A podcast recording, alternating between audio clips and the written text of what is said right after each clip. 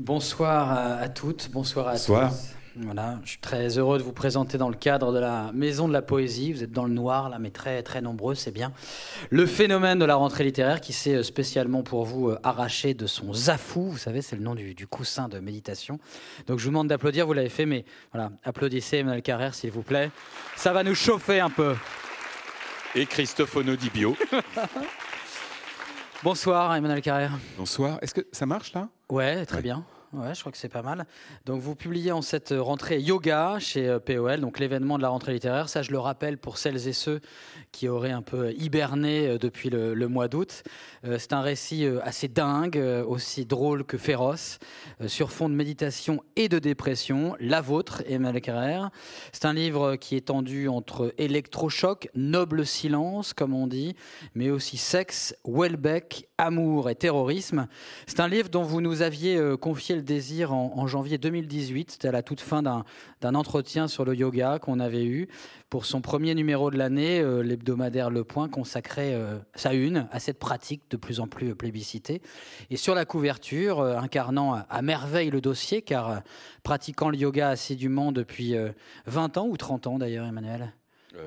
En fait, une trentaine d'années, mais en, en, fait, j'entends le mot yoga de façon assez large, c'est-à-dire que ça inclut les arts martiaux. En fait, toutes ces disciplines euh, qui, euh, essentiellement orientales, mais qui, à travers un exercice physique, euh, visent à une, un élargissement, une modification de la conscience. Donc, si vous voulez, j'entends pas yoga uniquement comme les, les postures qu'on a de Hatha Yoga.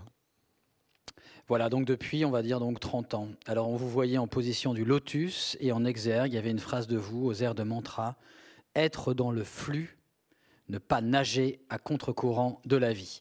Vous nous aviez confié à la fin, tiens, au fond, pourquoi j'écrirais pas un petit livre sur le yoga? Alors deux ans et quelques mois plus tard, le voici, ce livre, hein, vous l'avez, et sinon, vous pourrez le retrouver, je le, le dis, c'est toujours bien pour le libraire qui patiente. Euh, donc, à la fin de la rencontre, vous pourrez euh, voilà, le trouver et voir aussi Emmanuel, rien que pour vous. Euh, donc, le voilà le, livre, c'est la première surprise. La deuxième surprise, c'est qu'il n'est pas vraiment petit, puisqu'il fait à peu près 400 pages. Et la troisième surprise, si yoga parle bien de ce que vous appelez, Emmanuel, cet ensemble de disciplines visant à l'élargissement et à l'unification de la conscience, eh bien, vous nous racontez aussi une dépression. Une dépression surmontée, mais jusqu'à désirer mourir, surmontée à coup d'électrochoc à Sainte-Anne et euh, à coup de traitement à la kétamine, qui est un remède pour cheval. Alors moi, je connaissais aussi le, c'est aussi pour pour faire la fête. Hein. C'est utilisé voilà. pour faire planer les ados anglais. Voilà, c'est ça. Mais c'est aussi un remède pour cheval. À l'origine. Voilà, comme quoi on peut aussi se distraire avec des remèdes pour cheval, mais il faut faire attention, comme le livre le montre. Alors on se pose évidemment une question quand on lit le, livre, est-ce que le yoga mène à tout, même à l'abîme? Et puis on comprend que l'origine du mal est peut-être à chercher du côté d'une relation amoureuse douloureuse, et que sa solution est peut-être à chercher du côté cette fois d'une d'une confrontation aux vrais problèmes du monde. Je ne dis pas qu'il y en ait des faux, on en parlera, mais en tout cas aux problèmes plus universels, notamment l'aide à des migrants afghans. C'est la fin du livre. Entre ces deux pôles, les lectrices et les lecteurs auront traversé à la fois votre narcissisme insatiable, c'est vous qui le dites, Emmanuel, et votre masochisme généreux, là c'est moi qui le dis, et vous aurez traversé, vous, lecteurs, lectrices, aussi à la fois l'engagement physique du reportage, il en est question, les vertiges de l'introspection, et pas seulement quand Emmanuel Carrère avoue être jaloux de Michel Houellebecq. Vous traverserez, ou vous avez traversé, si vous avez lu le livre, à la fois le tragique le plus et un humour assez corrosif, parfois même tout sourire, la méditation bourrée, vous vous dites que c'est aussi faisable, et le cul illuminé, et illuminé est à prendre au sens propre, on en parlera aussi tout à l'heure. Mais aussi le cru et le cuit, l'agneau quand vous êtes à l'hosto, et le loup quand vous êtes dans la montagne, ce qui fait que yoga s'impose peu à peu comme un véritable festin littéraire, une imitation de la vie comme elle va ou comme elle ne va pas, c'est-à-dire avec pas mal de montagnes qui sont chez vous forcément russes. Et de plus en plus de montagnes russes, puisque le livre fait parler de lui désormais en dehors du champ littéraire, quoique, on en parlera aussi, sur le terrain du droit, au sens large, du droit d'un écrivain à s'inspirer, à raconter des personnes réelles pour en faire des personnages, problématique dont nous allons évidemment parler puisqu'elle touche au cœur de votre travail d'écrivain. Mais d'abord, Emmanuel Carrère, donc il est bien né ce livre de petit échange qu'on avait eu euh, sur les postures et la profondeur stratégique. échange qu'on avait eu et, comme je vous l'ai dit, du constat de votre très grande ignorance dans ce domaine. je, je, Dit, Non, mais je m'étais dit, si un garçon aussi cultivé, curieux, instruit que Christophe Onodibio est, à ce, d'une ignorance aussi crasse sur ce sujet, euh, ça veut, non, mais ça, ça justifie, il y a peut-être d'autres raisons, mais je me disais. on en parlera une autre fois. Non, mais beaucoup de gens, sans, même, même il y a aussi beaucoup de gens qui font du yoga sans très bien savoir ce que ça recouvre. Euh, vous savez, il y a une. Euh, Raymond Carver avait écrit un, recueil de nouvelles qui portait un très beau titre qui était euh, De quoi est-ce que je parle quand je parle d'amour ou de quoi parlons-nous quand nous parlons d'amour? Murakami avait, l'avait repris à propos de la, de la course à pied qu'il pratiquait en disant De quoi est-ce que je parle quand je parle de course à pied? Et au fond, je me disais qu'on pouvait faire un livre comme ça sur le yoga. De quoi est-ce que je parle quand je parle de yoga En me disant que beaucoup de gens qui pratiquent le yoga aimeraient peut-être, sans doute, en, savoir davantage sur ce que c'est, sur ce à quoi ça vise, au-delà de, au-delà d'une gymnastique très bienfaisante qu'on est très content de, pratiquer. Ça, je veux dire, il n'y a aucun. Euh, euh, mais il y a quelque chose au-delà. Et je me disais qu'au fond, cette expérience de, à la fois de longue date et de première main, même si c'est pas du tout une expérience de maître, de choses comme ça, simplement de voilà, de type qui fait ça depuis longtemps, j'aurais peut-être quelque chose d'intéressant à raconter là-dessus. Euh, voilà, en plus pour instruire Christophe. Voilà. C'est vrai que c'était un petit qui ne meurt pas idiot. Mais non, non, que je meurs pas idiot, mais c'était assez troublant aussi. C'est-à-dire que vous parliez beaucoup de, du mouvement, d'observer le mouvement de l'air euh, dans vos narines, du yin et yang. Et pour moi, le yin et yang, ça me ramenait à quelque chose peut-être d'un peu trop simple, quoi. Un peu de noir dans le blanc, un peu de blanc dans le noir, tout ça faisant une harmonie. Voilà. C'est pas fou. Donc euh, c'est vrai que j'étais, il, fallait me convaincre. Mais vous l'avez fait parce que finalement, la, non, le, concept de profondeur stratégique, ça est intéressant vraiment. Ah oui, ça, ça vous a plu. Eh ben, c'est une euh, en fait, c'est une notion de, militaire. Euh, on appelle profondeur stratégique la, comment dire, pour, un pays, euh, euh, la capacité qu'a une armée de s'éloigner lors d'une attaque aux frontières.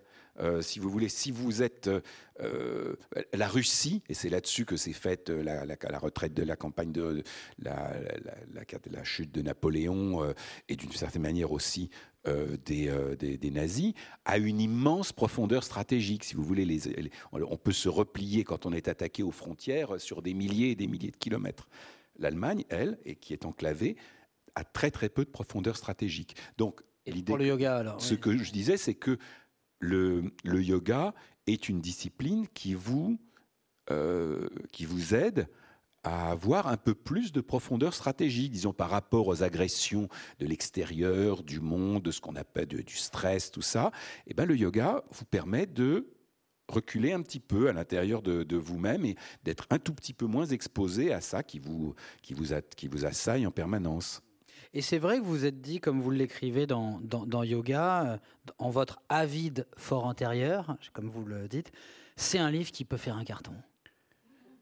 Et encore n'avais-je pas envisagé le, le, euh, le, cocktail yoga plus dépression. Oui, c'est ça. Donc c'est vrai.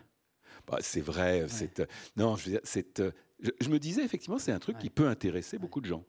Euh, c'est vrai. Il y, a, il y, a, beaucoup de gens qui font du yoga, il y a beaucoup de gens qui ont envie d'en savoir plus sur ce que c'est que le yoga. Donc j'avais l'impression euh, aussi, pour, dire, pour le dire autrement, euh, ceci n'empêchant pas cela, mais j'avais l'impression que ça pouvait être un livre utile. Et c'est devenu totalement autre chose. pas totalement, parce que c'est un peu ça aussi.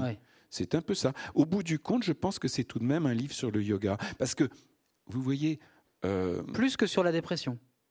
Mais non, pas plus, les deux c'est euh, euh, bon, le yoga, comme on le disait tout à l'heure, ça vise à l'unification de la conscience. C'est un long travail.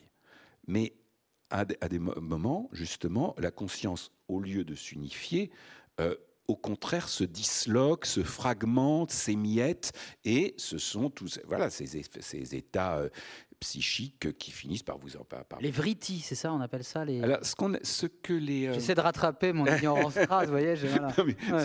vous progressez. Ah, non, ce, que, ce, qu'on appelle les vrittis, c'est tout simplement les, tous les espèces de remous à la surface de la conscience, toutes ces espèces de, pensées qu'on a tout le temps, qui sont, qui sont des pensées pour beaucoup parasites, enfin qui, voilà, qu'on on est tout le temps dans cette espèce de petit babil intérieur que le yoga, la méditation vise à contrôler, apaiser, euh, idéalement supprimer, mais ça, euh, j'en ai jamais entendu parler.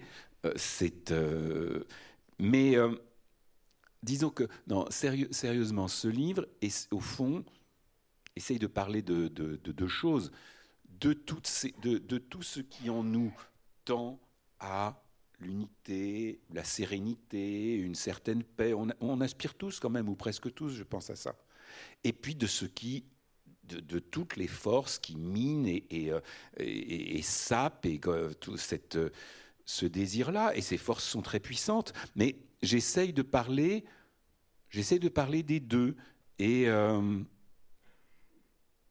moi, au fond, j'aime bien euh, les livres qui essayent d'attraper ensemble les, éléments les plus divers de l'expérience humaine, quoi, de, de, ce qui fait notre expérience de la vie. Et cette, cette expérience, ben, c'est pas seulement euh, l'aspiration à la sérénité, c'est pas seulement non plus ce qui nous fait dégringoler dans des, gouffres, c'est un peu, c'est les deux. C'est les deux. Et donc, il se trouve que j'en ai, euh, bah, malheureusement pour moi, fait l'expérience pendant deux ou trois ans très chaotiques de ma vie et qui m'ont plongé dans ce qu'on appelle une dépression mélancolique. Dépression mélancolique, c'est vraiment un terme psychiatrique et ça ne veut pas juste dire qu'on est triste. C'est vraiment un truc très, euh, très, très, très lourd et, très, et même très potentiellement mortel. Enfin, les cas, les cas de suicide dans ces cas-là sont très, très, très, très nombreux. Euh, mais donc, euh, je ne sais plus ce que je disais là, mais enfin que les deux. Oui, voilà, de, rejoindre les contraires. Qui fait l'ange fait la bête, vous le dites aussi dans le. Euh, Pascal et moi et vous, nous le disons très bien, qui fait l'ange fait la bête. Il y a un peu de, il y a de ça. Et vous avez vraiment demandé qu'on vous euthanasie? Oui, mais comment, enfin comme. pas, dans un, pas, pas, tout à fait dans mon état normal. Hein, C'était dans un état très, très, mm. de très, très grande détresse et qui était augmenté par cette mm. prise de, de, mm. cette, euh, de cette mm. euh, kétamine qui avait pendant un moment eu de très bons effets et qui à un moment s'est mis à avoir des effets catastrophiques. Alors votre livre de fait fait un carton, hein, comme vous, euh, comme vous le, non pas le pressentiez, mais comme comme vous le, comme vous l'annonciez peut-être, comme vous posiez en tout cas la question à vous. Tiens, voilà, c'est un livre qui peut faire un carton, et il s'accompagne ce livre aussi d'un certain bruit médiatique votre ex-femme, Hélène Devinck, vous accuse en effet dans le journal euh, Vanity Fair de ne pas avoir respecté un contrat que vous aviez pourtant signé avec elle et que vous n'auriez donc pas, euh, euh, respecté. Je la cite Emmanuel et moi sommes liés par un contrat qui l'oblige à obtenir mon consentement pour m'utiliser pour m'utiliser dans son œuvre. Je n'ai pas consenti au texte tel qu'il est paru. Si je n'ai pas envoyé d'huissier, l'auteur et son éditeur n'ignorent rien de mes difficultés et de ma détermination à faire appliquer ce contrat. Qu'est-ce que c'est que ce contrat? Parce que ça semble être un contrat littéraire qui semble lié à l'écriture même de ce livre. Alors, je, suis obligé de répondre un tout petit peu longuement. Euh, bon, ça me ça, m'attriste quoi vraiment cette histoire. Hein. Euh, donc j'ai été euh, pendant presque, j'ai vécu presque 15 ans avec Hélène Devin, qu'on était, était mariés. J'ai écrit euh, ben, quatre livres quand on était ensemble, où j'ai à plusieurs, enfin souvent parlé d'elle et parlé d'elle avec son accord, avec beaucoup d'amour. Et quand on a, quand on s'est séparé, quand on a divorcé, elle a demandé, d'une façon que je comprends tout à fait, hein, euh, à, même à ce que ce soit euh, inscrit dans notre convention de divorce, pas juste une espèce d'accord verbal entre nous, que je ne, puisse écrire quoi que ce soit sur elle sans le lui soumettre et sans le soumettre à son accord. Et je veux dire, moi, je, à vrai dire, c'est quelque chose que j'aurais fait de toute façon, j'étais d'accord, et je lui ai soumis ce récit dans une version dans laquelle elle était présente, parce que ce livre euh, raconte. C'est pas du tout un livre sur notre séparation, en aucune façon, mais dans les, de, dans les circonstances qui m'ont plongé dans cette espèce de dépression, enfin pas dans cette espèce de dépression, dans cette dépression, il y a eu une euh, crise conjugale que je n'ai abordée dans le, que vraiment de façon vraiment à minima, avec énormément de respect pour elle. Euh, et donc, en le lui soumettant, je m'attendais à ce que, au maximum, elle me dise bon, écoute, tel truc, j'aimerais que tu le retires, ceci, cela. vous ne l'aviez pas écrit en fait. Hein. Vous aviez déjà accepté de ne pas l'écrire, de faire. Une... Ah non, non, je l'avais écrit. Vous l'aviez écrit. Non, j'avais mmh. écrit tout mmh. ça. Mmh. Euh, et au lieu de juste me dire. Euh, euh, écoute, j'aimerais que tu retires ceci, j'aimerais que tu retires cela, mais pour le reste, ça va, comme je le pensais. Il m'a demandé de tout retirer, de, donc de n'apparaître à aucun moment dans le livre. Donc je me suis retrouvé dans une situation. Donc je, voilà, je me suis demandé quoi faire parce que malgré tout, euh, je racontais cinq ans de ma vie euh, dont elle était la personne la plus importante, euh, puisque c'était ma femme à ce moment-là, que je n'avais en plus à dire que des choses vraiment très. Enfin, j'exprimais de la gratitude à son égard, mais je pouvais pas. Donc, je ne pouvais pas en parler. Donc, j'ai cherché quoi faire. J'ai essayé de, faire le truc de fiction où on change les noms, tout ça, et je trouvais que c'était pas bien.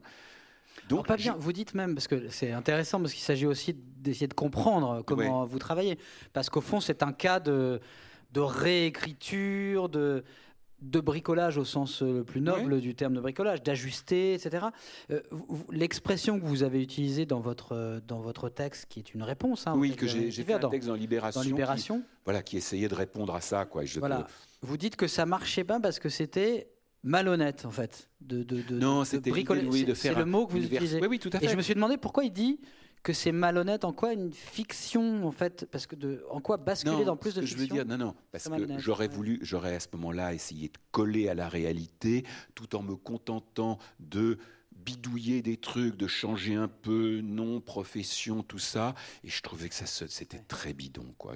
J'avais pas envie de faire ça. Donc, je me suis retrouvé à soit abandonner le livre, soit consentir à cette absence de, de, de ce qui rend le livre un peu bizarre par moments, j'en ai conscience. Et le fait, le fait est que quand par hasard on me le faisait remarquer, je ne pouvais pas dire qu'il y avait une... Parce que je veux dire, j'avais cette espèce d'accord avec euh, femme qui fait que je ne voulais pas en parler.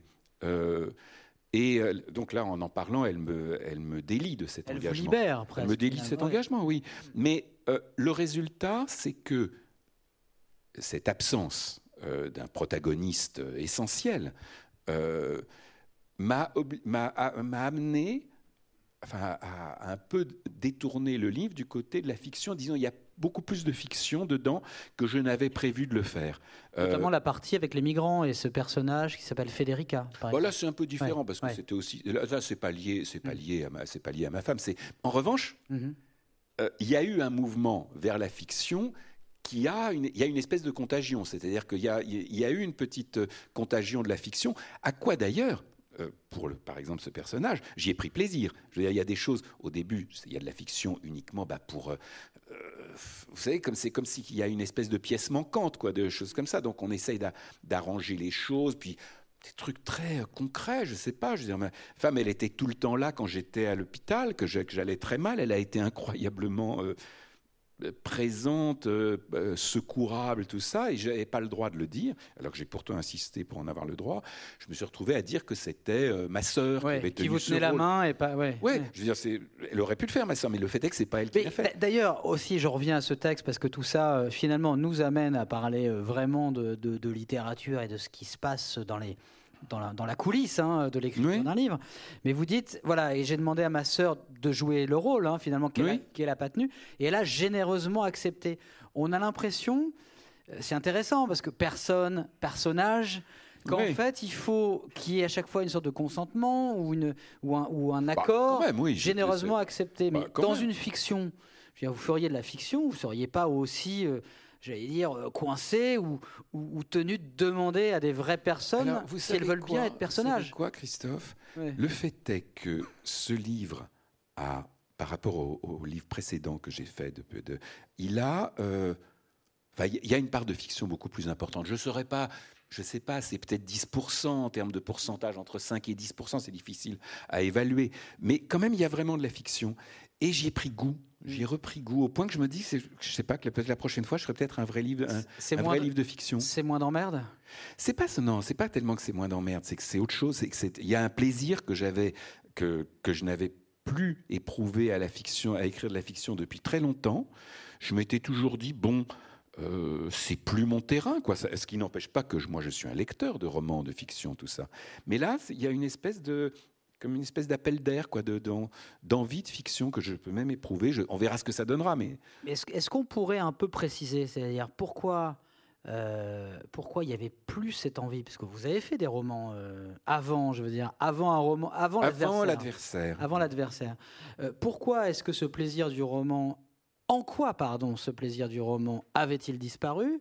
Et qu'est-ce qui fait qu'aujourd'hui, euh, il revient? Si on essaie de rentrer vraiment euh, dans le détail de ben, ça. Ce pas des choses absolument décidées, mais le, ce livre qui s'appelait L'adversaire, qui était donc d'après un fait divers, l'affaire roman, euh, le, le, enfin, euh, j'ai jamais, voilà, ça ne pouvait être que de la non-fiction, ça m'intéressait pas autrement.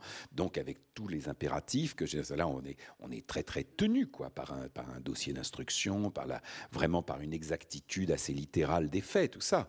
Euh, et ensuite, Ensuite, j'ai eu l'impression d'avoir trouvé une espèce de terrain dans lequel j'étais, euh, j'étais à l'aise, qui me convenait, qui était avec des récits plus ou moins autobiographiques, certains l'étant davantage, d'autres l'étant beaucoup moins. Euh, mais euh, et encore une fois, il y a encore euh, un an ou deux, je ne me voyais pas du tout revenir à la fiction. Et là, cette espèce de, retour un peu obligé par ces circonstances, ça m'a poussé à faire quelque chose à quoi, d'une façon que je n'avais pas du tout prévu et attendu, j'ai pris un grand plaisir.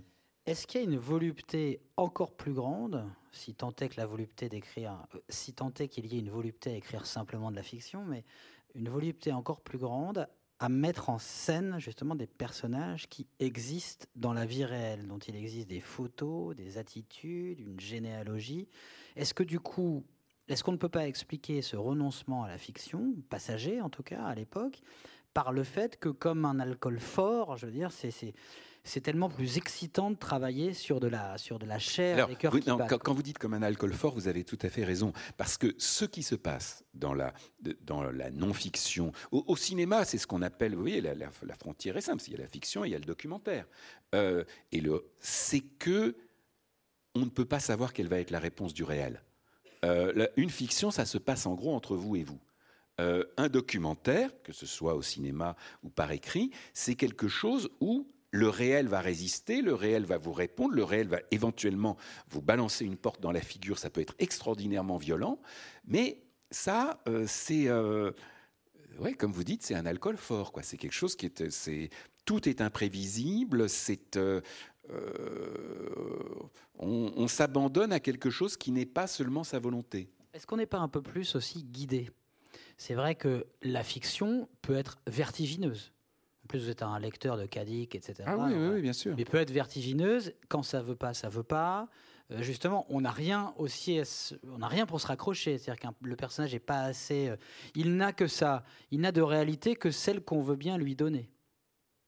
Alors que dans le documentaire ou dans l'autofiction ou disons la, je sais pas comment les, les récits ancré sur des personnages qui existent dans la vraie mm-hmm. vie, au fond, c'est vrai qu'on on, peut, on peut pas trop dévier. Je veux dire, ils sont là, on est, on est guidé. Il y a une, il y a une rambarde, j'allais dire. On peut Oui, mais bizarrement, en sens inverse, vous pouvez dire que la, dans la fiction, vous êtes tenu à la vraisemblance. Euh, dans, la réalité n'est pas vraisemblable la plupart du temps. Je veux dire, vous voyez, une histoire comme l'histoire roman. C'est une histoire qui, je me souviens que euh, Paul Tchaikovsky, mon éditeur, quand je l'avais donné, il m'avait dit, tu sais, si c'était un roman, je t'aurais dit, mais l'idée est très bonne, mais il faut, faut y prendre autrement. Je veux dire, ça tient pas debout. Or, ça s'est réellement passé comme ça. Donc, ce que je raconte dans le livre, la façon dont ça s'est réellement passé, n'est pas réaliste, n'est pas vraisemblable. Cette fameuse expression, la réalité dépasse la fiction. Oui, oui, oui. mais Bah, d'ailleurs. Euh, oui, mais enfin, il y a du vrai dedans, oui. D'ailleurs, euh, Roman, puisque vous en parlez, il est présent hein, dans, Yoga. Hein, à un moment, il est. Il y a d'ailleurs des, dire des personnes, des personnes, personnages qui sont qui sont récurrents. Il y a aussi euh, Roustan, le, le, psychanalyste qui vous avait sauvé la vie une première fois en vous disant euh, vous pouvez vivre. Sinon, non, c'est-à-dire plutôt, moi je parlais de, très sérieusement de me suicider et le gars, et au lieu de me, le type me regarde et me dit, le suicide a, mauvaise presse, c'est sûr, mais quelquefois c'est la bonne solution. Hmm. Hmm. Et, là-dessus, il a ajouté sinon, vous pouvez vivre. Voilà. Et, ça, ça vous a quand fait même, 10 ans. Hein. Bah, c'est quand même un des trucs les plus fulgurants. Que, euh, et, là, il revient. Alors, voilà, quelqu'un, quelqu'un m'a rapporté une phrase formidable. Enfin, m'a raconté. Au fond, les gens qui ont fait une séance avec Roustan, parce qu'il faisait une séance uniquement, il disait je vous, je vous prends pas davantage. Vous venez une fois. Si ça vous suffit, tant mieux. Si ça vous suffit pas, tant pis. Euh, et euh, donc, les gens qui ont été chez Roustan aiment bien se raconter leur séance chez Roustan. J'ai un ami qui m'a raconté, comme ça, il parlait, il est venu, il parlait, il parlait. Puis Roustan, à un moment, il a dit bouclez là. et c'était fini.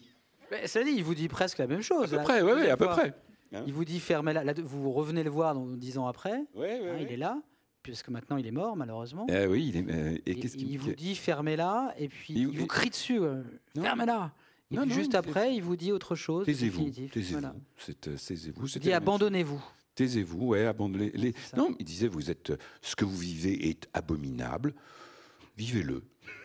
Vivez-le. Qu'est-ce que vous pouvez faire d'autre? Vous en mourrez peut-être, mais euh, tout ce que vous pouvez faire, c'est adhérer à l'expérience, c'est la vivre. Mm. Essayez pas d'y la fuir. Mm. Vous y êtes.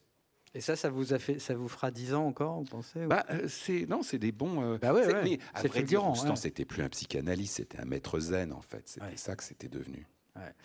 Alors, je parlais, de, oui, euh, donc roman qu'on a mentionné parce que roman, il y a eu aussi un contrat au fond il vous avait dit qu'il voulait lire ou euh, parce que ah non non non non non roman c'était tout à fait différent. Vous lui avez fait lire. Je le texte. lui ai fait lire, mais je lui ai fait lire le texte en lui disant qu'il était fini et que je n'y toucherais plus et que même s'il me disait euh, eh ben, euh, alors pourquoi lui faire lire dites dans la, vous, alors là, vous dites dans le, dans le livre que ma voiture, elle était verte et en fait, elle était bleue. Je lui ai dit, même ça, je ne le changerai pas. Parce que je préfère assumer mes, erreurs que prendre en charge votre vérité qui ne m'appartient pas. C'est à vous qu'elle appartient uniquement. Euh, et il a parfaitement compris d'ailleurs. pourquoi fallait-il le lui faire lire? Parce que j'avais conscience à ce moment-là, c'était vraiment quelques semaines avant l'apparition du livre, j'ai pris conscience que le livre allait avoir pas mal de retentissement et donc je voulais qu'il s'y prépare parce que même, même en tôle, euh, ça allait voilà, ça allait, ça allait transpirer quoi. Donc je voulais qu'il ait le temps de s'y préparer. Et, il a parfaitement compris la règle. Hein. Hmm. Je reviens à cette euh, ambiguïté ou cette complexité de la relation entre personne et personnage. Euh, je reviens aux déclarations euh, donc de, Vanity Fair. Pendant les années où nous avons vécu ensemble, Emmanuel pouvait utiliser mes mots, mes idées, plonger dans mes deuils, mes chagrins, ma sexualité. C'était amoureux et le travail qu'il sollicitait sur ses livres m'assurait que ma personne était représentée d'une façon qui nous allait à tous les deux. La phrase est intéressante parce qu'elle semble dire, c'est pour ça que j'aimerais avoir votre avis là-dessus, que le personnage né de la représentation de cette personne, donc votre ex-épouse, euh, semble être là une sorte de co-création. Co-création, non, mais je lui, je lui, je lui donnais à lire. C'était une très bonne lectrice. En fait, du personnage, c'est-à-dire que, euh, que ma personne était représentée d'une façon qui nous allait à tous les deux. C'est-à-dire qu'en fait, sous-entendu, je corrigeais quand bah, Elle me disait, voilà. bien, bien, sûr, ce que je pouvais dire d'elle, je le, enfin, je le soumettais évidemment à son accord. Oui, mais on pourrait dire que votre regard vous appartient. Si le personnage, et là je parle du personnage dans le roman, corrige la façon dont il est représenté. Ça me gêne pas. Vous voyez, dans, dans le, j'ai écrit un livre qui s'appelle D'autres vies que la mienne. Dans ce livre, la plupart des personnages, je leur ai donné à lire le texte en leur disant ce que vous voulez changer, on le changera. Euh, mon éditeur était terrorisé. Il me disait, tu vas voir, il ne va plus y avoir de livres. Et c'est pas ce qui s'est passé. Euh, je veux dire, il y a peut-être qu'un des, des, des, personnages m'a demandé un changement mais minime, quoi, vraiment. La voiture bleue. Euh, non, oui, de cet ordre-là, de cet ordre-là. Il y en a un autre qui m'a vraiment demandé, qui m'a demandé un truc et j'ai lutté pied à pied. Je lui ai dit, mais non, enfin, je, je l'ai convaincu qu'il fallait pas le couper.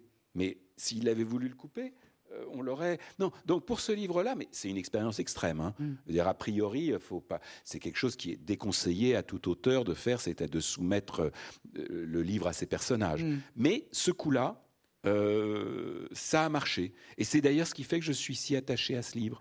Il y a une espèce de chose qui fait que, en termes de Enfin, j'ai un sentiment de, de mm. complète légitimité, quoi. J'avais mm. l'impression d'être et d'être un peu un scribe, quoi, de faire aussi ce, mm. de raconter leur vie telle qu'ils le, tel qu'ils le voulaient.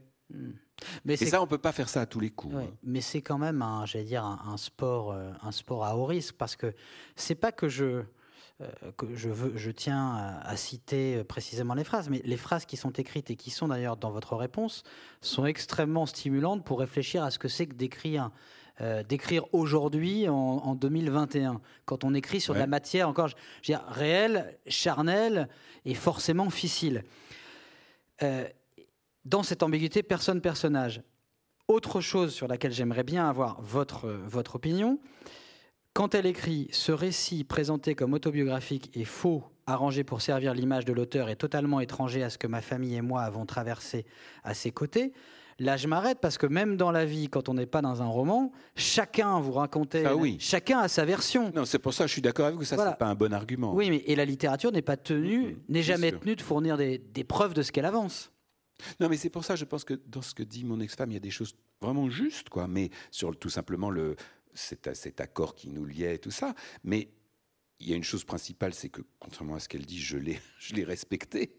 Elle est pas, elle est pas dans. C'est même, je veux dire, euh, hmm. euh, c'est même une chose que les gens euh, éventuellement remarquent en disant mais c'est bizarre, il manque un peu quelque chose. Oui, il manque elle, mais c'est à sa demande. Hmm.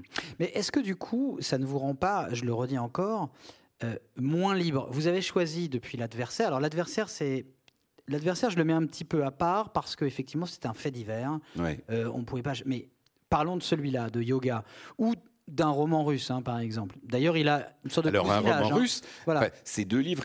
Pardon, j'ai l'impression qu'on parle de, comme ça de livres que, euh, bah. que tout le monde n'a pas nécessairement. Bah, redites un mot peut-être sur un roman russe. un roman russe, c'était un livre que j'ai écrit il y a une douzaine ou quinzaine d'années, il est paru en 2007, je crois.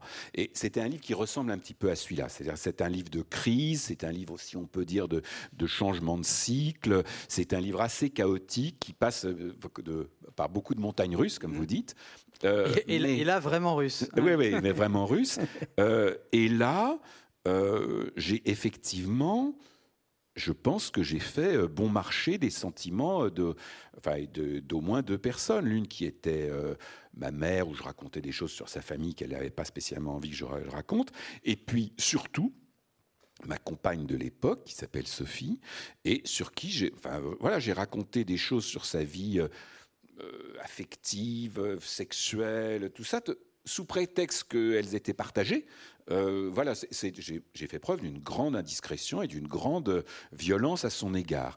Et ça, je, bon, je l'ai fait, je l'ai fait, mais je m'étais promis ça de ne pas le refaire. Oui, parce et, que et je ne l'ai pas refait, justement. et vous avez une très belle euh, comparaison, enfin très belle, pardon, pas belle, mais très forte, quand on parlait d'alcool fort tout à l'heure, euh, c'est la comparaison avec la Gégène, avec le général Massu. Est-ce que ah vous pourriez expliquer ce rapport entre fiction et, et souffrance née à la fiction des autres. Tout à fait.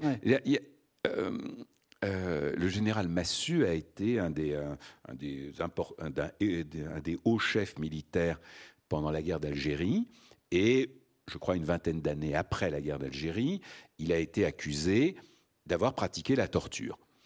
Alors, Massu a en gros dit euh, oui, c'est vrai, il y a des cas où il faut la pratiquer. Bon, ce qui est le, euh, parce que bon, il faut sauver pour sauver des vies, éventuellement éviter un attentat. Et eh ben, il vaut mieux euh, soumettre quelqu'un à la gégène, c'est-à-dire lui mettre des électrodes sur la tête, les couilles, enfin bon.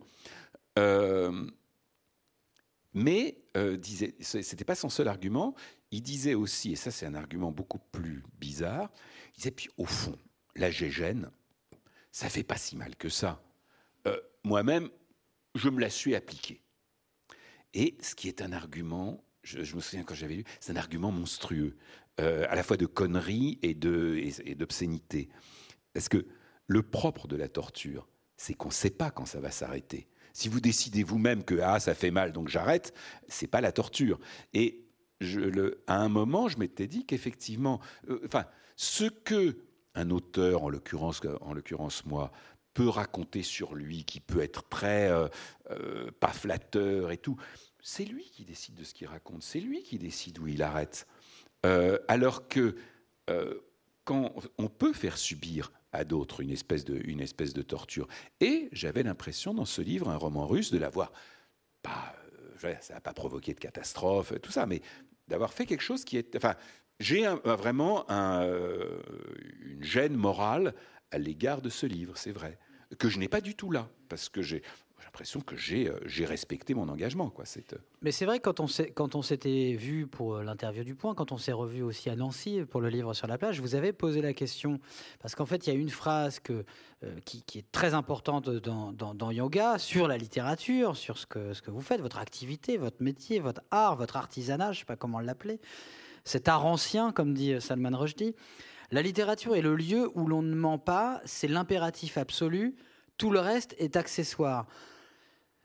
Je vous posais cette question-là pour vous dire, mais vous écrivez ça et vous faites une ellipse, donc ce, trou noir. Alors moi, je ne l'ai pas senti. Enfin, vous l'expliquez, vous dites vous-même qu'il y a un trou dans le livre. beaucoup euh, aussitôt après la, phrase que vous venez de, lire. Hein, voilà. Mais pourquoi, Emmanuel euh, Carrère, vous brandissez euh, ce pourquoi vous êtes-vous enfermé, entre guillemets, je ne sais pas si c'est un enfermement, dans ce pacte de vérité que vous, formulez, euh, qui au fond, que personne ne vous a jamais demandé de, brandir, et qui du coup vous oblige à comme ça négocier quand même avec la vérité, au moins par omission. Oui, oui, euh, mais ce, euh, cet engagement de vérité, ça fait tout de même partie de ce qu'on appelle le pacte autobiographique. Hein. C'est tout de même. Euh, alors, c'est vrai que personne n'y est obligé. Vous avez raison. D'ailleurs, je m'en désormais, je m'en dégagerai. non, mais c'est vrai. Mais euh, euh,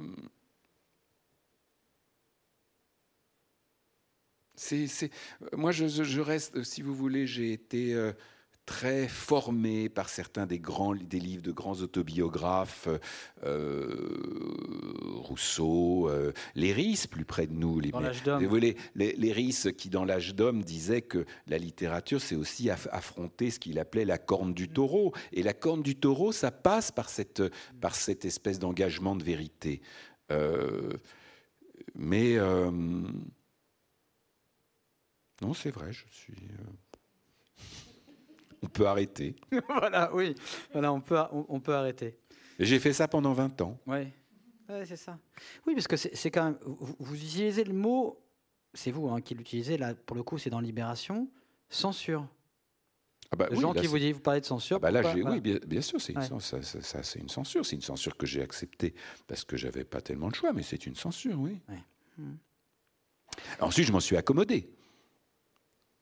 Et ce que le livre peut avoir d'un peu bancal, pour moi, alors je dis peut-être ça parce que ça m'arrange, mais quand même c'est son identité. Mmh. Ou ça en fait partie. En fait, il porte la trace euh, de cette censure.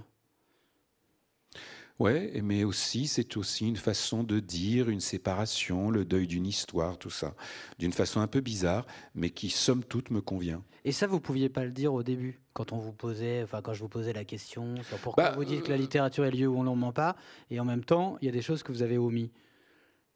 Bah, c'est pas me dire, bah oui, il y a un truc qui fait que je peux pas le dire. Euh...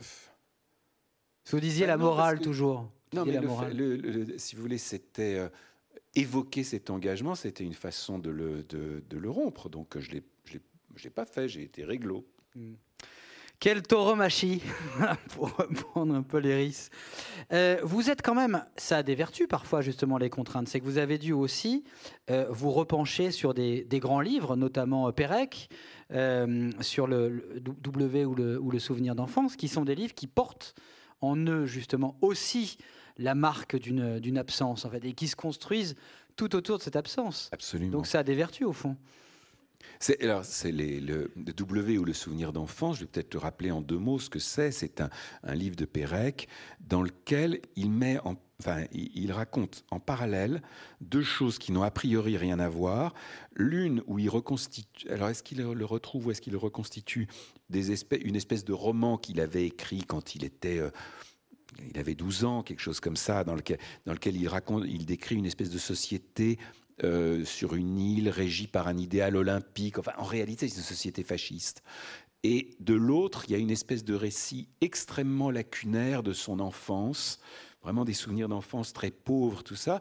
Et en mettant, c'est comme si avec ces deux choses-là, il attrapait, il prenait en tenaille ce ce qu'il ne peut pas dire qui a trait à la déportation de ses parents, tout ça.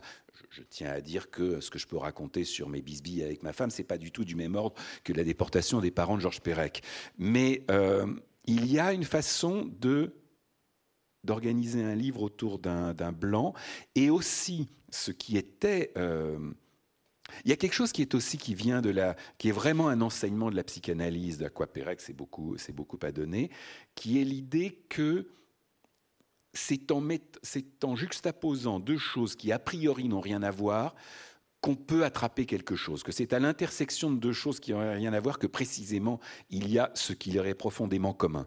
Et, euh, je sais que moi, c'est un truc que j'essaye de faire pas mal dans les livres. Mais ne serait-ce que ce dont on parlait au début, si vous voulez mettre dans le même livre euh, le petit livre plaisant sur le yoga et la, chronique d'une espèce de, de plongée dépressive, c'est une façon d'attraper quelque chose. Euh, alors d'attraper quelque chose qui est de l'ordre de, euh, de ce que je peux savoir euh, à ma petite échelle, de à partir de la mienne, de l'expérience mmh. humaine. Mmh.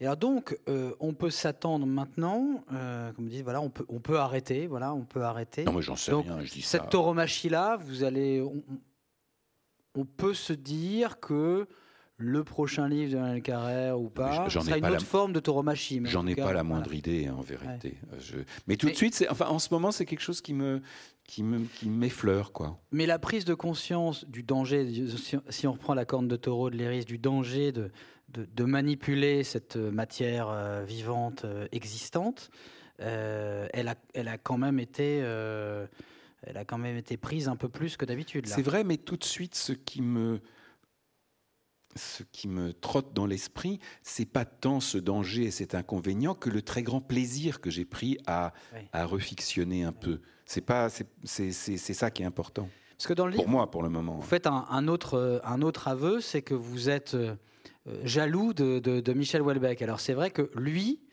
alors, il a, il a eu d'autres problèmes. Hein. Il a, la, corne de taureau, il l'avait aussi. Mais en tout cas, il peut, il peut se mettre à l'abri d'une fiction. Parce que généralement, on l'accuse pour ses interviews, d'ailleurs, plus que pour.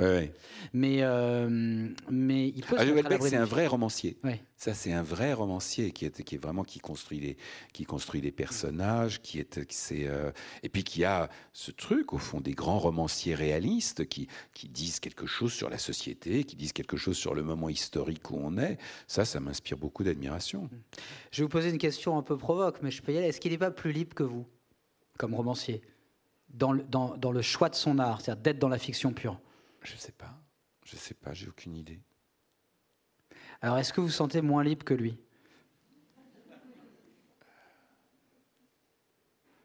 Euh, il fait ce qu'il veut. Même réponse, je ne sais pas, j'ai aucune idée. Il fait ce qu'il veut. Il peut. Il y a la, le vraisemblable, mais c'est tout.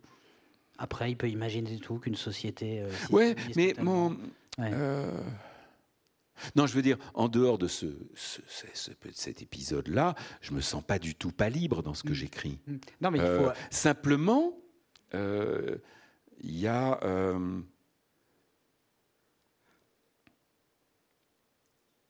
comment dire ce que ce que j'écris est peut-être plus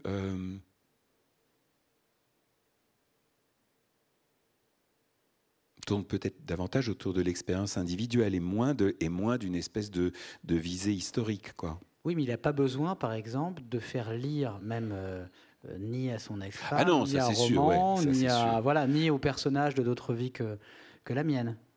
Oui, mais alors. Il écrit et il s'en fout. Euh, Oui, mais alors là, on revient à autre chose, c'est que c'est la résistance du réel euh, qui est propre au documentaire. Et ça, c'est quelque chose que je trouve stimulant aussi. C'est pas, c'est pas uniquement un.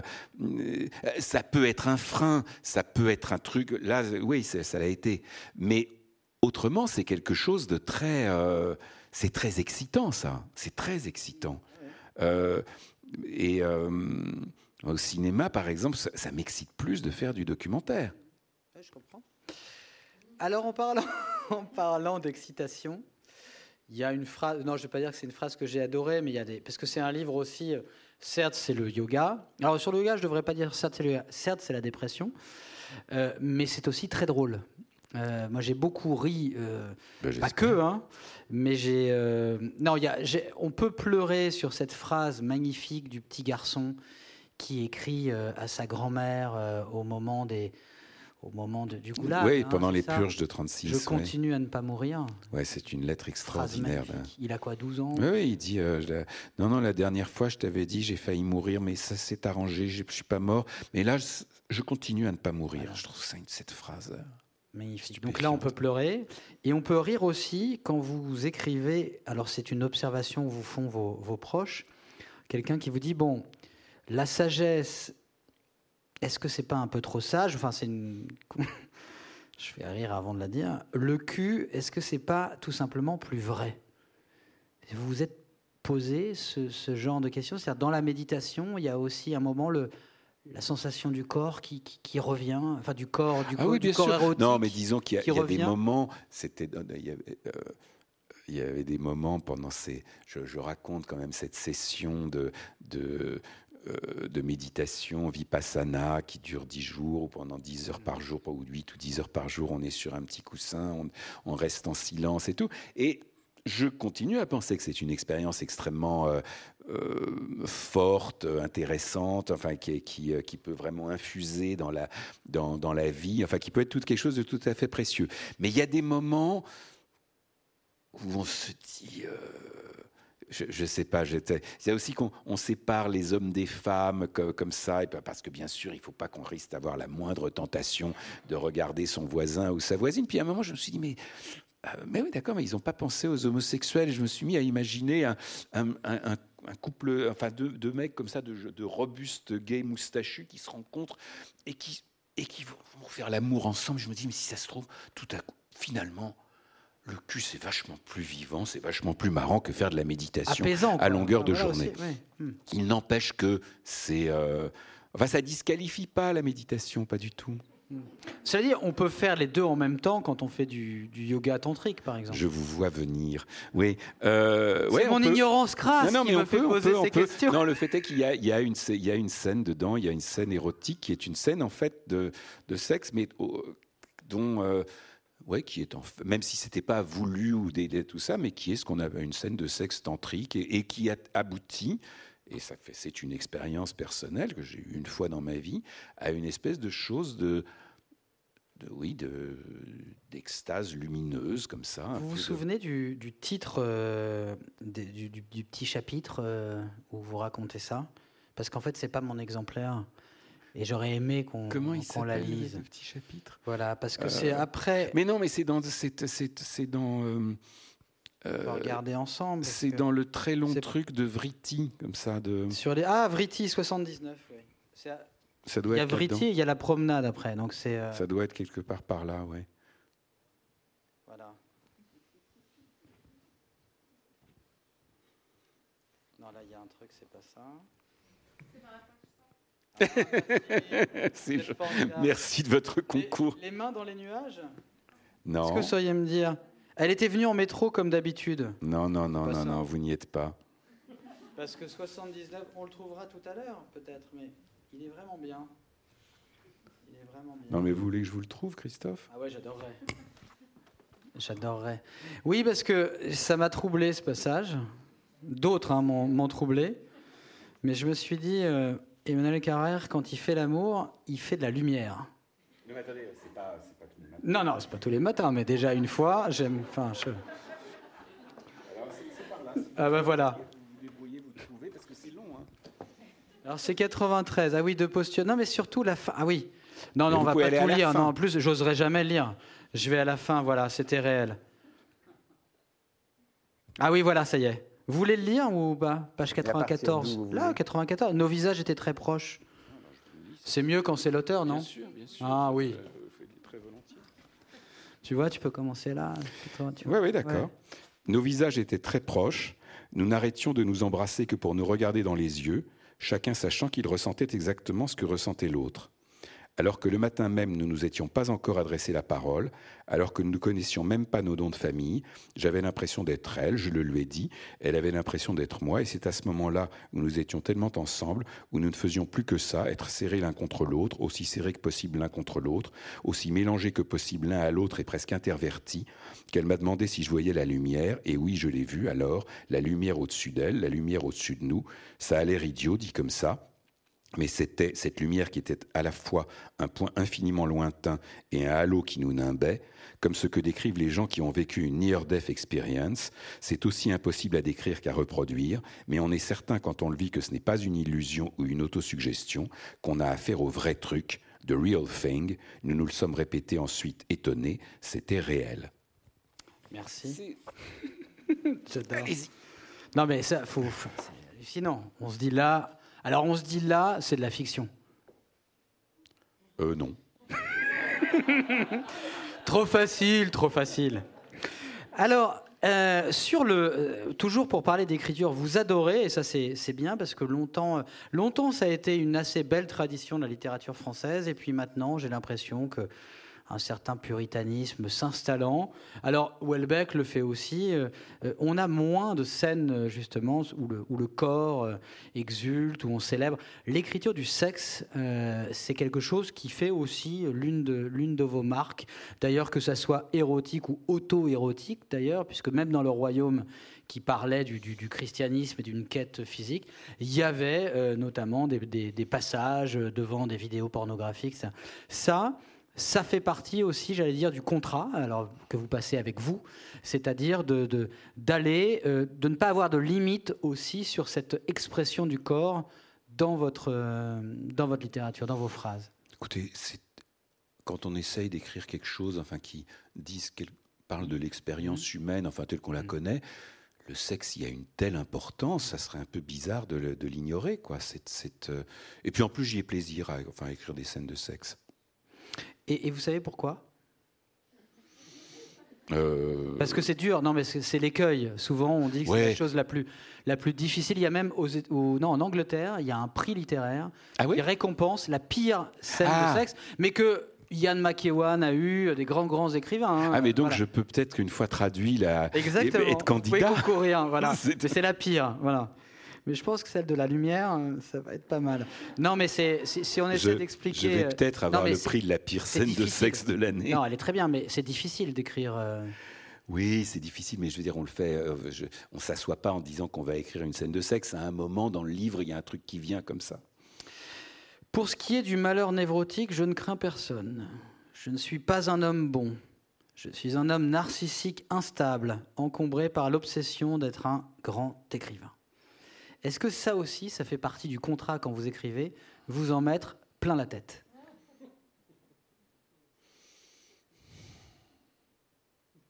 Ce que je dis, c'est quand même des choses très, très. Euh, enfin, très humaines, quoi. Ça fait partie des. Euh, euh, on est. Au fond, moi, je, trouve que c'est toujours bien de dire ce genre de choses sur soi parce que je veux dire, ça vaut pour tout le monde. Les autres lisant ça, ils se disent ah tiens lui aussi. Euh, euh, et, c'est plutôt. Euh, non, je veux dire, on est tous tellement misérables que chaque fois qu'on en dit, qu'on dit un peu de sa propre misère, je pense que c'est c'est assez bienfaisant en fait. On gagne en profondeur stratégique. Oui, voire même on en fait gagner. Voilà, c'est ça, aux autres. Bah, je dis, Montaigne écrivait lui aussi, il était paresseux. Mm, oui, oui, oui. Et Montaigne, par ailleurs, a la, phrase absolument euh, euh, définitive sur le, fait d'écrire, enfin d'écrire ou de parler du sexe. Il dit qu'a donc fait aux hommes la chose génitale, si simple, si naturelle et si juste qu'on en puisse parler sans honte? La question est toujours posée, elle reste, il, la pose de façon si simple, si évidente, et euh, on n'a toujours pas de réponse. Pourquoi? Mm. Mais je dis ça parce qu'on est à l'heure aussi de ce qu'on appelle les sensitivity readers. C'est ces gens qui, oh dans les maisons d'édition américaines, prennent les, les, textes et enlèvent tout ce qui pourrait offenser ou tout bêtement choquer. Donc euh, c'est pour ça que je posais la question. C'est bien, restez libre là-dessus. Euh, cette mise à nu, euh, c'était pas pour parler de sexualité là, mais va quand même très loin. Vous décrivez dans ce livre, donc dans la partie dépression, l'électroconvulsothérapie, autrement dit les électrochocs, la morphine qui perturbe vos intestins. pendant la dépression, vous avez cette expression, la bite écaillée par l'herpès, les prises de kétamine, donc ancien, j'en parlais tout à l'heure, et les états erratiques, je le disais tout à l'heure. Vous savez, euh, dans un de ces moments-là, on n'est pas glorieux, hein, c'est sûr. Euh, donc on se décrit tel. Hein, euh, Mais est-ce qu'il y a aussi parfois une, une, volupté ou un, à aller justement le plus loin possible, comment on dit, à porter le fer comme ça dans la plaie? Là, c'est pas la corde de, c'est pas la corne de taureau là, mais c'est une auto, presque une auto tauromachie là, où on enfonce vraiment très profondément. Euh. Oui, mais alors en, réalité, on est très en deçà de la vérité. Je pense que le degré, je peux témoigner pour mon compte, mais d'autres gens qui l'ont connu peuvent le dire, euh, le degré de, de, de, souffrance et de, euh, et de déréliction dans lequel on se trouve dans ce type d'état, c'est très très difficile d'en parler parce que quand on en parle, on n'y est plus. Euh, on n'y est plus et ça devient presque. Donc euh, oui, on, on essaye d'en parler, mais encore une fois, c'est ce que ce que j'en dis là est, est, vraiment en deçà. Hmm.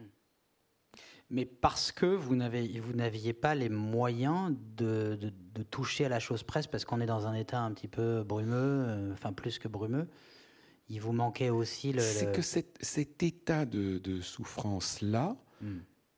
n'est enfin, les, échappe aux mots. Quoi. J'ai essayé de, le, de faire. Vous savez, y a, on, le ressent. Il y a des livres. Rassurez-vous. il, on est, il y a quelques livres qui sont bien sur la dépression. Il y a le livre de William Styron, Face aux ténèbres. Il y a le beau livre de Philippe Labro qui s'appelle Se tomber cette fois, se relever huit, qui est vraiment un, très bon livre. Euh, je ne sais pas si je suis pas sûr d'en connaître d'autres, mais euh, je, on, sent dans les, on sent dans les deux, euh, comme je pense dans le mien, qu'il y a quelque chose que les mots n'arrivent, pas à attraper. Et donc, euh, on fait ce qu'on peut, mais, euh, mais, mais ça échappe. Enfin, on le rassurez-vous, on le, on le, ressent. Enfin, on y est, on y est, j'allais dire dans les. Ben, écoutez, tant, enfin, tant mieux. Comment vous expliquez Je voudrais qu'on parle aussi du monde, du monde qui vient avant de se, se quitter. C'est toujours intéressant d'avoir un, un écrivain, d'avoir aussi son, sa vision sur, sur l'époque, non pas ses prophéties, mais sa vision sur l'époque. Euh, comment vous expliquez quand même, j'ai l'impression, même si euh, la pratique dans les années 70 était très, très vivace, que maintenant le yoga est véritablement devenu quelque chose qui, est plus à la mode qu'il y a 10 ans. Quand je dis à la mode, c'est pas du tout péjoratif, c'est que j'ai l'impression que tout le monde, sauf moi, euh, fait du, du yoga. Bon, maintenant, voilà, j'ai un peu plus de connaissances, je vais peut-être m'y mettre, mais comment vous expliquez que notre époque génère autant de, de, pratiques de, yoga ah bah, en, fait, je pense que c'est quand même une vague de fond qui, date, qui remonte à beaucoup, beaucoup plus longtemps et qui n'a cessé de, mhm. de s'amplifier. Je pense que vraiment le, le yoga a été importé en Occident dans les années 50, 60, quelque chose comme ça, euh, a finalement absolument déserté l'Inde qui est son berceau. Mais je pense que le, le, euh, c'est vraiment en Occident qu'on est le plus euh, euh, féru de yoga. Mais euh, bah, l'explication que j'ai, c'est que c'est bien.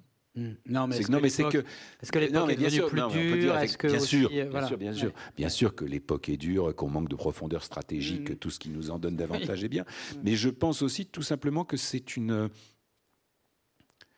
enfin que c'est une, discipline, je pense même dans sa forme la plus, alors là, sans aller chercher euh, les Yoga Sutras de Patanjali, simplement comme, euh, voilà, comme on pratique ça dans des cours de yoga, c'est extraordinairement bienfaisant et que c'est le, le, les gens s'en rendent compte les uns après les autres, quoi, que de, mais vous avez raison, bien sûr qu'il y a une, il y a une, euh, l'époque rend d'autant plus nécessaire et désirable, quoi, des, choses qui, aident un peu. Quoi. Mmh. Et, quel, et quel regard, justement, vous, par, vous porté sur cette époque qui vient, dans laquelle, dans laquelle, dans laquelle on est. C'est une espèce d'entre-deux assez étrange. On entend des gens comme Edgar Morin nous dire que on va justement vers, vers le mieux, vers un ralentissement, vers une sorte de, de, conjuration par l'homme de son expansion un peu démesurée. Et puis on a Welbeck, pour ne pas le citer, qui dit que ce sera globalement le même monde, mais en pire. Euh, vous, entre Morin et Welbeck, euh, vous vous situez euh, de quel côté ou d'un autre côté peut-être? Non, c'est sûr que si on, si on euh, si on a envie de chercher des, signes avant-coureurs d'une apocalypse euh, proche, euh, ça manque pas quoi. Vous dites apocalypse. non, je veux vous avez écrit beaucoup de, sur la question. De, non, mais je Donc ça nous inquiète encore plus. Si, si, vous voulez que je dise un truc hyper pessimiste, je pense que ce qui nous, que ce qu'on a maintenant avec notre Covid là, ça n'est que la bande-annonce d'un truc beaucoup plus gros et beaucoup plus méchant quoi. C'est j'ai un peu tendance à penser ça. Mais sanitaire ou? Entre autres, oui. entre autres. Qu'est-ce que vous avez fait pendant le confinement? Vous avez écrit Beaucoup d'écrivains disaient. J'ai terminé. J'ai terminé ce livre. Oui. J'ai terminé ce livre. Alors non, j'avais cette chance d'être en train de terminer un livre. Je pense que c'était très difficile de s'engager dans un livre, de s'engager dans un travail. Tous les gens que je connais qui, qui, qui, de toute façon travaillent plutôt euh, chez eux, tout ça, ça changeait pas énormément leur euh, leur mode de vie, leur organisation de vie, mais s'engager dans un travail, c'était très difficile, j'ai l'impression. Moi, j'étais en train de terminer, donc c'était plus facile. Mais n'ayez pas un autre travail aussi d'observation du. Ma vie raconter ça, d'observation. Si, j'essaye d'écrire un truc sur mon quartier, mais, de, mais, mais, ça depuis euh, mm. un an, peut-être pour des. Alors là, c'est typiquement un documentaire, quoi. C'est vraiment essayer de. Vous étiez à votre fenêtre, comment ça se passait euh? J'étais mieux qu'à ma fenêtre. Il se trouve que j'habite au, au premier étage sur la rue du Faubourg Saint-Denis.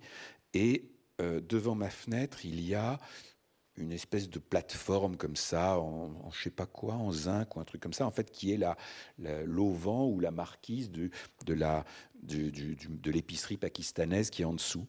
Et euh, ce truc est quand même, c'est, c'est, tenu par des, des, tiges en métal assez robustes, mais j'avais jamais pensé à aller dessus.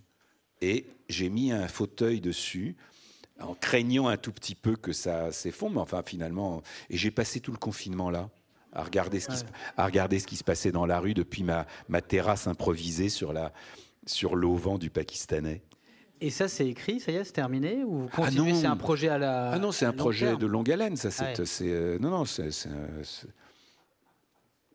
ça fait, ça, fait, ça fait rire dans la salle. Oui, oui, mais c'était, c'était marrant. C'était marrant. En plus, c'était, j'habite rue du Faubourg-Saint-Denis, qui est quand même une rue très, euh, euh, très, très mélangée, de, de bobos, de, de, très populaire aussi, très. Et euh, quand on dit aux gens rentrez chez vous, il y a une grande quantité de gens qui n'ont pas de chez eux et qui, par conséquent, errent dans la rue. La rue du Faubourg Saint-Denis est une rue euh, où, erraient énormément de gens, euh, énormément de SDF, de types qui parlent tout seuls. Il y avait aussi toute l'espèce de, une espèce de grappe de, de, petits dealers qui sont. Euh, alors là, j'ai jamais vu une offre aussi tellement plus importante que la demande, parce qu'ils devaient vendre, je sais pas, peut-être une barrette de shit dans la journée. Ils étaient 40. C'était, non, c'était, c'était donc je, vraiment j'observais ma rue. quand je descendais, je parlais beaucoup. C'était, c'est, non, j'ai été assez attentif à ce qui se passait en bas de chez moi. Il y a un, projet de livre aussi qu'on trouve dans, Yoga, c'est l'histoire du, ça, ça, me passionne, du Coran de sang. ça, est, Non, alors le Coran de sang, je le raconte en deux minutes parce que c'est page 213. C'est un très bon sujet. Euh, j'ai fait un reportage il y a deux, il y a deux, ans euh, qui m'avait été euh, proposé par le magazine 21 pour lequel j'ai à plusieurs reprises travaillé. L'histoire, c'est que en vers en 99, quelque chose comme ça, le fils de Saddam Hussein, qui s'appelait le fils aîné de Saddam Hussein, qui s'appelait Uday et qui était un psychopathe absolu, euh, a, a, échappé à, une, à, un attentat. Enfin, il a échappé à un attentat avec quand même 32 balles dans la peau, hein. mais, mais, mais, il a survécu. Et, euh, et Saddam, pour, euh, pour remercier Dieu, euh, a fait le vœu de faire écrire et, calligraphier un Coran avec son propre sang. Euh, moyennant quoi, il y a eu un an ou deux pendant lesquels une, infirmière venait deux, fois par semaine tirer du sang de Saddam qu'on apportait au plus célèbre calligraphe irakien. Et au bout de presque deux ans, le, le Coran, a fait avec le sang de Saddam, a été remis en grande pompe à la, plus grande, enfin la plus récente mosquée de Bagdad, qui s'appelle la mosquée euh, mère de toutes les batailles, et qui a comme particularité que ses, euh, minarets sont en forme de Kalachnikov. Et euh, alors ensuite, qu'est-ce qui s'est, ensuite, ce qui s'est passé, c'est que les Américains ont débarqué. et que le, le, pays, qui était quand même déjà assez chaotique, a plongé dans encore plus de chaos. Saddam a disparu. Puis il a été euh, pendu, euh, récupéré et pendu. Et au fond, on ne sait pas où est passé ce Coran. Et j'étais parti avec un autre journaliste, Lucas Manget. On a passé une quinzaine de jours à Bagdad à la recherche de ce Coran qu'on n'a pas trouvé. Hein. Mais, euh, c'était très intéressant de rencontrer euh, pas mal de gens, aussi bien des politiques que des religieux, que des gens euh, de, de la rue, comme ça, de les faire parler sur ce truc. Au début, moi, je croyais que c'était une légende urbaine, mais tout le monde était, enfin, tout le monde était au courant et tout le monde connaissait l'histoire. Je ce, Coran a réellement existé. Mais et il doit être quelque part. Et ça, ça pourrait refaire un ben, autre. on s'est promis, Lucas et moi, d'aller. en tout cas, on sait où est le calligraphe. Il est à Jeddah, en Arabie Saoudite. Euh, et, euh, et on a voulu l'interroger, je sais pas, par Skype ou un truc comme ça. Il dit Ah non, non, non, vous venez. Je veux bien vous parler, mais vous venez. Donc ça, ça pourrait être. Ouais, c'est non, c'est une bonne histoire. C'est la dernière question que je vais vous poser. Une, une des choses aussi qui rend la lecture de, Yoga euh, particulièrement savoureuse et plaisante, c'est que c'est c'est plein de, petits chapitres. Hmm. D'ailleurs, je ne les ai pas comptés, mais il y a énormément, euh, énormément d'entrées. Il va y avoir 80, quelque chose comme ça. Est-ce qu'un livre, est-ce qu'un est qu'un roman, un récit, un livre? Non, on va dire un livre, parce que d'ailleurs, on dit quoi? On dit comment bah, Ça, c'est un livre, oui. C'est un livre. Mais c'est un roman, c'est un récit Ah non, sinon j'aurais mis, roman, j'aurais mis roman, j'aurais mis roman dessus. Alors, est-ce qu'un livre, mais un livre, euh, voilà, est-ce est que vos livres sont des sommes de plein de livres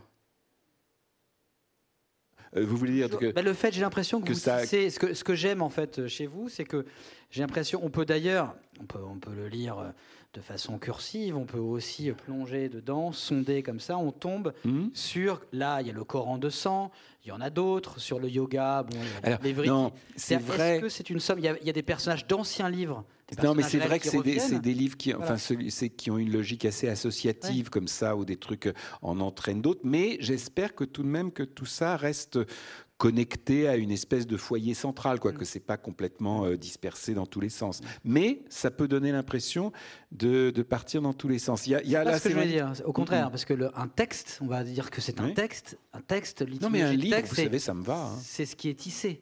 Donc justement, tissé de plusieurs, et on a vraiment cette impression-là quand on vous lit, tissé de plein de, de, plein d'histoires qui finissent certes par faire une, tapisserie, euh, un motif euh, antique, mais euh, justement avec des petits, voilà, des projets de livres que vous que vous ferez peut-être, comme ce Coran ou de reportage, Roustan qui revient, on l'a déjà vu dans Le Royaume, Roman qu'on a déjà vu dans L'Adversaire, qui là revient aussi.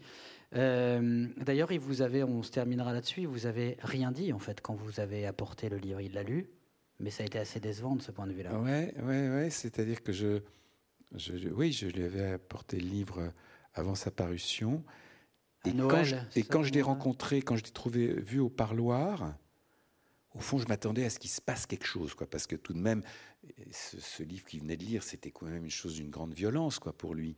Et je pensais que soit, enfin, qu'il allait se passer un truc un peu dostoïevskien, je sais pas, qu'il allait me prendre dans ses bras ou me, ou me mettre son poing dans la gueule ou un truc. Et il s'est rien passé. C'est-à-dire, il m'a juste dit euh, un parloir, ça dure deux heures. On a mis dix minutes à parler du livre, où il me disait des choses très polies, du genre oui qu'il n'était il était pas d'accord avec tout, mais qu'il trouvait que c'était un livre très honnête et que ça l'étonnait pas parce que j'étais un type très honnête aussi.